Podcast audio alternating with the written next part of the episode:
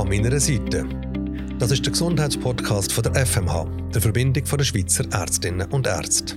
In diesem Podcast diskutieren wir aus verschiedenen Perspektiven über das Kranksein und das Gesundwerden. Mein Name ist Patrick Rohr, ich bin Journalist und Moderator und freue mich heute ganz besonders, dass die 86-jährige Adelheid Reber sehr munter bei mir am Tisch sitzt. Vor einem Jahr hat das noch ganz anders ausgesehen. Adelheid Reber, ich habe es gesagt, vor knapp einem Jahr, Ende März 2022, da ist Ihnen etwas passiert, wo Sie als gesunde 85-jährige ja. Frau ohne Beschwerden sehr selbstständig so ja. nie erwartet hätten. Was ich ist passiert? Ich auf das Mal einfach so müde geworden. Ich bin Ohrgrassi geworden und dann musste etwas posten für die Kleine. Und ich ging rausgeschoben und dann einmal da dachte ich so, jetzt muss ich. Und dann bin ich in die Stadt das kümmern. Und dann habe ich schon gedacht, als ich gegen Heim gefahren bin, das ist auch das letzte Mal, dass ich in die Stadt gehe. Warum? Einfach, ich ja nicht mehr mögen. Einfach, die Beine ja nicht mehr wollen. Einfach total. Also, ich konnte es nicht erklären. Dann bin ich heim. Das Päckchen noch gemacht. Und der Partner hat mir das Päckchen auf die Post da. Und der andere Tag ist es ging schlimmer geworden. Dann habe ich gesagt, du, ich glaube, ich muss in den Notfall in die Insel. Und dann weiss ich nicht mehr, ob ich einen Tag oder zwei noch bei der war. Auf jeden Fall bin ich umgekehrt. Ist mir mal schwarz geworden. Und von denen habe ich nichts mehr gewusst. Also umgekehrt seid ihr auf dem Notfall selber? Ja, zusammen mit dem Rollator noch. Und dann hat es mir noch hinten so, ist so ein bisschen nicht gegangen. Noch so in eine Ecke reingeplätscht. Das weiss ich noch, damit hat die Achsel noch gequetscht. Von dann, wie sie mich aufgelesen haben, weiss ich gar nicht mehr. Wie lange wissen ihr nicht mehr? Ich glaube, es waren zwei Wochen. Ihr schaut die Yvette Stöckli an. Die Yvette Stöckli ist Spezialärztin für Altersmedizin am BESAS, am Berner Spitalzentrum für Altersmedizin Siloa. Frau Stöckli, haben Sie eine Ahnung, was das passiert ist nach dem Zusammenbruch von der Frau Reber am Inselspital? Genau, ich denke, Frau Reber hat, äh, dann ist man davon ausgegangen, akute Nervenentzündung gehabt, die Lähmungen ausgelöst haben, letztlich im ganzen Körper, also von den Beinen, von den Armen, aber auch von den Gesichtsmuskeln denke sie wahrscheinlich gut zwei bis drei Wochen, wo sie nicht mehr so recht weiss, was passiert ist. Wir hat das dann behandelt im Inselspital und hat sie dann, weil man das Gefühl hatte, jetzt geht es auf den Weg von der Besserung zu uns geschickt, vor allem zur Rehabilitation. Also, dass sie wieder lernt laufen. Man ist davon ausgegangen, die Lähmungen gehen jetzt langsam zurück. Die Krankheit, die akute Entzündung von diesen Nerven, kann das einfach so passieren? Kann das allen Menschen passieren? Das kann grundsätzlich allen Menschen passieren. In den allermeisten Fällen ist irgendein Auslöser ganz häufig das Viruserkrankungen. Es gibt auch Magen-Darm-Erkrankungen, die das auslösen können. Läuft es so ab, dass man zuerst eben mit irgendwie vielleicht einer Verkältung, eine kleine heftige, erholt sich ein bisschen und plötzlich fängt das an mit diesen Lähmungen. Ist das etwas, was im Alter besonders häufig auftreten oder kann das auch schon in jüngeren Nein, das Jahren kann auch schon in jüngeren Jahren passieren. Mhm. Von dem Moment an, wo er noch eine Erinnerung hat, Frau Reber, was wisst ihr noch von dieser Erinnerung? Also, als ich erwacht bin, habe ich gemerkt, dass ich mich nicht mehr bewegen kann. Dann habe ich einfach für mich gedacht, was passiert mit mir? Mhm. Was ist jetzt da los? Eigentlich, mehr konnte ich gar nicht machen. Ich bin einfach gelegen, hilflos. Und die mussten Pflegen, waschen, wickeln. Ja, ich konnte gar nicht. Können. Ich bin also vom Kopf bis zu den Zehen hatte ich kein Gefühl mehr. Gehabt. Ausser das Hirn ist noch gut. Das hat immer funktioniert? Ja, das hat immer. Aber ich konnte nicht reden, weil da war alles gelähmt. Also um das Maul um Gesichtsmuskel? Äh, also, ich habe schon geredet, aber es hat mich niemand verstanden. Ihr seid dann noch ein Zeit im Insel und eben später dann... Ja, dann haben sie mit Reha da und dort bin ich eine Zeit lang. Gewesen. Und dann hat so Mal, sie sich kommen am Morgen in einer Stunde oder einer halben Stunde komme ich Reha, äh, die Ambulanz mich wieder holen. Mhm. Dann wieder in die Insel. Dort bin ich wieder etwa fünf, sechs Wochen. Gewesen. Auch mit der hatte ich auch eine Therapie. Gehabt. Mhm. Einfach probiert, Beine zu biegen das Knie, aber wenn ich das Knie aufstellen ist es gegen nach runtergefallen. Einfach, es war einfach gelähmt. Und ihr seid vorher mit 85 sehr zweck gewesen eigentlich. Er hat selbstständig ja, gelebt, normal ich, bewegt. Alle Jahre bin ich zum Tochter drauf, mhm. äh, für die, äh, wo man da die chronischen macht, oder? Mhm. Mhm. Und äh, da habe ich nie nichts gehabt, dann ist das passiert. Also ein Jahr vorher hatte ich eine Rückoperation, hatte ich eine Wirbelsäule, hatte ich ein, ein Mengiom, mhm. gutartig. Und den Obst hatte ich, aber dann habe ich mich wieder erholt und dann kommt das. Völlig unerwartet, völlig ja. überraschend. Wir haben jetzt gehört, warum Frau Stöckli so etwas passieren kann. Wo Sie dann Frau Reber zum ersten Mal gesehen haben am Besas, was haben Sie da für einen Eindruck von ihr? Also Frau Reber ist eine gute Woche schon bei uns Mhm. Es hat, glaube ich, auch Fortschritte gegeben und dann hat sich das wieder verschlechtert. Und ich habe sie dann kennengelernt, wo, glaube ich, einer der schlechtesten Tage war bei uns im Besas. Dort ist Frau Reber im Bett gelegen. Sie hat weder Arme noch Beine können bewegen. Sie hat, wie sie gesagt hat, auch Gesichtsmuskeln sind gelähmt gewesen. Wenn man gut gelost hat, hat man schon verstanden, was sie sagt, aber ähm, wirklich ganz äh, eine krasse Situation, jemanden in dieser Situation anzutreffen. für mich war dann wirklich die Frage, kommt das jemals wieder gut? Wie hat er die Frage für euch ganz im Keimen beantwortet? Also ich konnte mir schwer vorstellen. Wir haben, oder auch Frau Reber ist begleitet worden von einer Neurologin, die auf dem Silo-Areal arbeitet. Und sie hat gefunden, das kommt, wenn man etwas macht, schon wieder gut. Oder in den allermeisten Fällen kommt das wieder gut. Und sie hat aber auch Frau Reber dann an diesem Tag untersucht und festgestellt, es hat sich so dramatisch verschlechtert, wieder, dass man sie wieder müsste zurückschicken ins Inselspital. Und im Inselspital, was hat man dann da machen Im Inselspital ist, denke ich, das eine, was sich Frau Reber auch gut kann erinnern kann, ist, man hat eine Blutwäsche gemacht, also die Antikörper, die das Nervensystem angegriffen hat, die hat man aus dem, aus dem Blut rausgefiltert.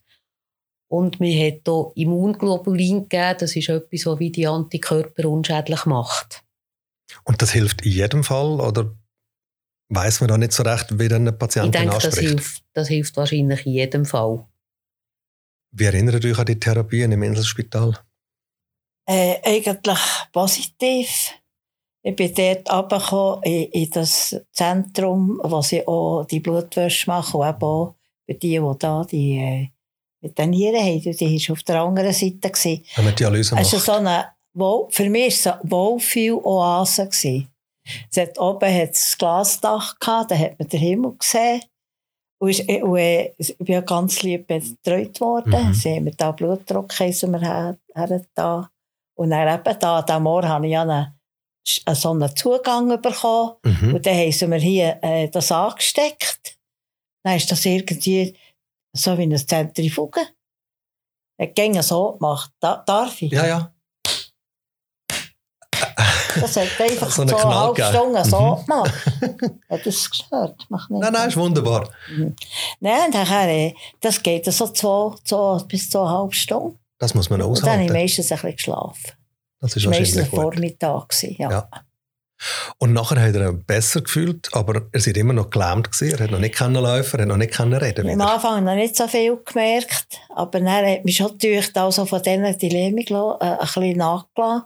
Mhm. Ich konnte auf jeden Fall wieder können besser Beine bewegen. Und der andere, der war ein bisschen da unten, der hat mir den Physiotherapeuten mal rausgezogen, der hätte ich gerne sollen können, dann ist man wieder runtergegangen. Aber mit der Übung ist es nicht gegangen, ja. Es ist schon vorwärts gegangen. Aber es ich braucht glaube, schon. ich nicht da, wo ich heute ja, und wahrscheinlich braucht es auch wahnsinnigen Willen, um da zu sein, ja, wo er heute sitzt. Stell vor, man muss einfach positiv sein. Mhm. Seid ihr das immer gewesen? Bin ich schon von Natur aus. Aber wo ihr in diesem Zustand im Besas gelegen seid, wo Niederleck, ich habe nie der böse gesagt, der Leck mir gehabt. Nie. Nicht einmal dann, wo er nicht mm -mm. reden nicht laufen, nicht. nichts mehr? Ich glaube, dann ist irgendwie vielleicht mein Hirn noch ein bisschen ausgeschaltet gewesen. Ich, habe einfach Alarm, Alarm mhm. mhm. Das ist vielleicht auch von dieser Krankheit her. Also, ich habe nie gerannt. Nicht. Das ist schon eine Frucht, was jetzt Frau Reber sagt. In so einem Zustand, in diesem Alter, ja. und ich will jetzt nachretten, Frau Reber, mit mhm. 85, mhm. muss man dann der Watz schon noch haben, sagen, ich komme wieder und ich schaffe das. Ist das normal? Ist zwar so, es ist ein Arzt gekommen, mit, noch mit anderen, ich weiß nicht, es war ein. Dann ist zu mir, hat der Stuhl, dann ist zu mir ins Bett, das hat mich so herzig ans Bett gehöckelt und hat mich gefragt, wie es mir gehen, ob mhm. ich der moralisch habe, ob ich depressiv bin. Nein, zu, das weiss ich, also zu nicht mehr gesagt, das muss ich nicht auch noch haben. er hat sonst schon genügend, natürlich, ja. Und dann hat er mir eben gesagt, ich könnte, das gehen lang, lang, aber es kommt gut. Ich kann wieder laufen. Das habe ich ihm nicht geglaubt, habe ich ja nichts gesagt. Aber das habe ich mir nie mehr vorstellen dass ich noch eins auf die Beine stehe. Das ist für mich ein Wunder. Verstöckli, ist das, ist das normal, dass ältere Patientinnen zu euch kommen und sagen, ich bin zwar wahnsinnig schlecht zu aber ich schaffe das? Also es gibt beides. Also mhm. so stark wie Frau Reber betroffen war und mit diesem Willen und nie irgendetwas klagen, das ist sehr, sehr selten. Mhm. Aber dass die Leute, die im höheren Alter wirklich sagen, ich will das noch, ich schaffe das noch und ich tue alles, was ich dazu kann, mache ich. Das kommt häufiger vor, ja. Seid ihr ähnlich optimistisch gewesen wie der Arzt, der gesagt hat, er kann sogar später wieder laufen? Also einfach grundsätzlich gewusst, wenn man das behandelt, ähm, ist das sicher etwas, das wieder wird zurückgehen wo sich die Leute wieder erholen können, dass das im Alter von der Frau Reber dermaßen gut funktioniert, wie sie jetzt heute wieder laufen kann. Nein, das habe ich dann in dem Moment auch nicht geglaubt. Was für eine Rolle spielt es naturell von der Frau Reber, die sehr ein positiver Mensch ist, der nie gerannt hat, immer daran geglaubt hat, mal ich komme wieder? Ich denke, sehr ein grosses. Mhm. Ich glaube, es braucht wirklich auch den durchhalten Willen, immer dran zu bleiben und immer weiter zu trainieren. Mhm. Und es ist ja nicht von Anfang an nach, nach der zweiten Behandlung im Inselspital so gewesen, dass Frau Reber wieder auf den Beinen gestanden ist. Ich glaube, auch dort einfach daran glauben, ich schaffe das, ich kann das, ich mache einfach mit das spielt sicher sehr eine grosse Rolle. Jetzt ist Frau Reber ab und zu im Inselspital, gewesen, wo eben die Immunglobulintherapie gemacht worden ist, Blutwäsche gemacht worden ist und dann wieder ins Besas gekommen, wo man eben Altersmedizin macht. Was unterscheidet dann Besas, Altersmedizin, von dem, was das Inselspital gemacht hat?